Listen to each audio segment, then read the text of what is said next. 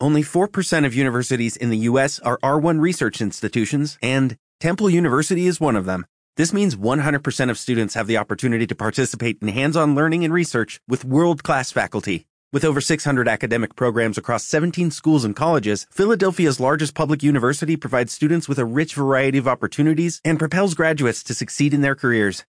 Temple University. Schedule a campus tour today at admissions.temple.edu/visit.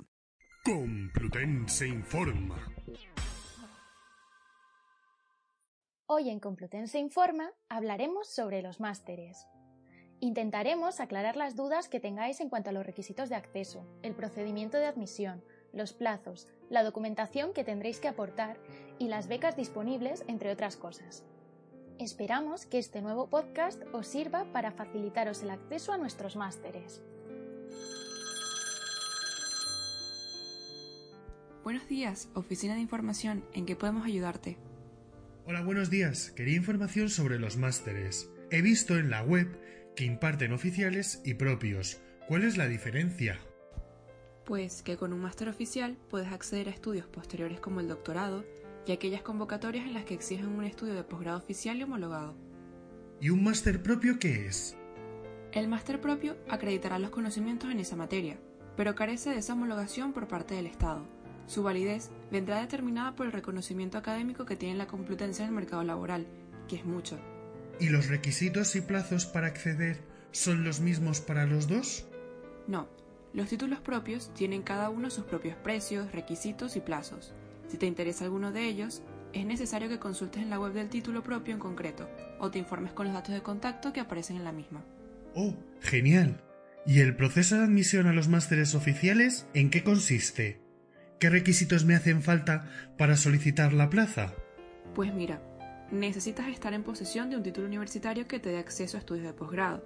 Si no has terminado todavía tu grado cuando solicites la plaza, no te preocupes, porque te darán un plazo para que lo finalices. El plazo lo encontrarás en la convocatoria de admisión, así que tendrás que mirarlo cuando éste se publique. ¿Y los requisitos para el acceso a los másteres oficiales son iguales para todos? No, esos requisitos son los generales. Algunos tienen unas condiciones especiales para su acceso que están publicadas en sus correspondientes páginas web, aunque no es obligatorio que las tengan. Te recomiendo que las mires antes de decidirte a solicitar una plaza. Perfecto, he visto que han salido ya las fechas para solicitarlo. Son del 1 al 26 de febrero, ¿verdad? Sí, esas fechas corresponden al primer plazo de inscripción. Existe un segundo plazo que va desde el 4 de mayo al 3 de junio y un plazo extraordinario en el mes de septiembre para aquellos en los que hayan quedado plazas libres de las anteriores convocatorias. Ah, vale. Entonces en esas fechas puedo solicitar plaza para todos los másteres, ¿no? Pues me temo que no. Los de acceso a la abogacía, el de Psicología General Sanitaria y el de Formación del Profesorado tienen otros plazos que todavía no han sido aprobados, pero para el resto te sirven esas fechas. Oh, eso es muy interesante. Para solicitar una plaza, ¿tengo que aportar la documentación que aparece en la web? Sí, deberás de aportar una serie de documentos, ya sabes, DNI, tu currículum detallando la información académica y profesional correspondiente, la certificación académica o el suplemento europeo al título. ¿Y si no he terminado aún mi grado, qué presento? Entonces, deberás de aportar un escrito con un compromiso de obtención de titulación que puedes descargar en la web. Cualquier otro requisito puedes mirarlo haciendo clic en el máster de tu interés y accediendo a la información del mismo. Perfecto, me lo apunto. En cuanto al coste de los estudios, ¿Cuál es el importe de los cursos? Como te digo, toda esta información puedes encontrar en la web. Dependiendo del tipo de máster y de la nacionalidad o condición legal de residencia en España, tendrá uno u otro precio. ¿Y cuáles son esas variaciones? Para los nacionales, comunitarios o aquellos que tengan la condición de residentes legales en nuestro país, el importe es de 45,0,2 euros por crédito. Y para los que no pertenezcan a estos tres colectivos, el importe es de 84,07 euros por crédito. ¿Y para saber el importe total, qué tengo que hacer? Pues es muy sencillo, únicamente tienes que multiplicar el importe del crédito por el total de créditos que tenga el máster. Genial, lo miraré. ¿Existe la posibilidad de acceder u optar por alguna beca que aparecen publicadas en la web? Sí, existen becas y ayudas para estudios de máster. Puedes optar por la del Ministerio de Educación, cuyo monto total es muy importante, y por la ayuda de la Complutense, es importante que revises las convocatorias que se vayan abriendo y veas a cuál de ellas puedes optar. Si tienes alguna duda, puedes informarte en el servicio de becas de la universidad. Genial. La verdad es que es un placer que te otorguen tanta y tan buena información. Muchas gracias.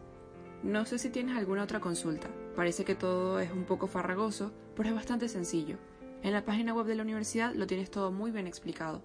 Pues con eso ya tengo toda la información que necesitaba. Al menos por ahora. Muchísimas gracias. De nada, adiós. Este ha sido el episodio de hoy. Esperamos haber aclarado vuestras dudas y si tenéis alguna otra consulta relacionada con másteres oficiales, podéis contactar con la sección de admisión a másteres universitarios a través del correo electrónico admisionmasterofi.ucm.es o a través del teléfono 91394 1448 y 91394 1341. Recordad también que en el servicio de información os aclararemos cualquier duda que tengáis.